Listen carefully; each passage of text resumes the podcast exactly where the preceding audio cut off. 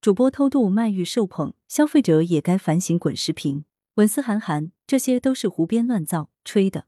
人有多大胆，地有多大产。他相信你的时候，你才可以卖什么货都能卖出去。你拿着一坨屎都会把它卖动。这是三百一十五晚会上曝光的直播间中，直播方对于演戏式直播的态度。三月十五日，经济观察报，如若不是不是央视曝光。消费者恐怕难以想象，自己花大价钱从主播手里抢购的货，究竟是不是一坨屎。这句大实话也暴露出直播带货中的诸多乱象。自称是珠宝工厂厂主，从九十年代就开始做珠宝，口口声声是亏钱销售。不仅自己对着镜头演戏，还会把货主请到直播间，当场上演剁手式砍价对手戏。更加令人震惊的是，直播间的剧本还涉及走私的剧情。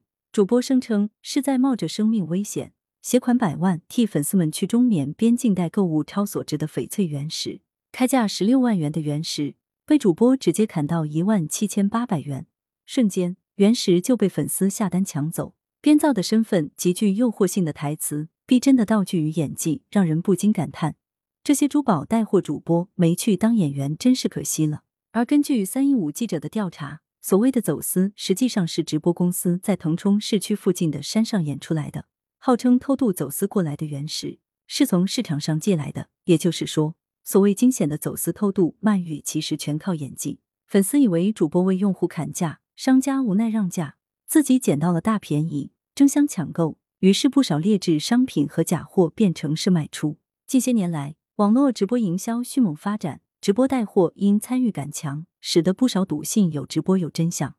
其实编造出来的工厂价、亏本价、捡漏价，只是用来忽悠粉丝下单的。走私偷渡全靠演技，是的虚假营销，严重影响了用户的购物体验、观感体验，违反了市场法规与诚信原则，必须严惩不贷。目前该账号在网络平台上已经无法查询，虽然有平台对主播予以处罚，但由于主播平台利益相关。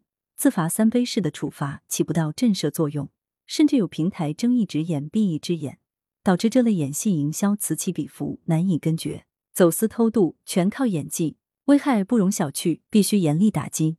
相关部门要与时俱进，升级完善管理办法，提高监管水平，准确界定直播带货中各方主体的法律地位和法律责任，倒逼网络平台责任落实管理责任。广大消费者也要冷静想一下。走私偷渡是严重违法行为，主播冒着生命危险带货，还高货低卖，亏本销售，他图啥？提高思辨能力与法律意识非常重要，消费者要注意克服贪便宜、跟风从众心理，理性消费，免得自己被主播坑了，还帮着别人数钱。羊城晚报时评投稿邮箱：wbspycwb 点 com。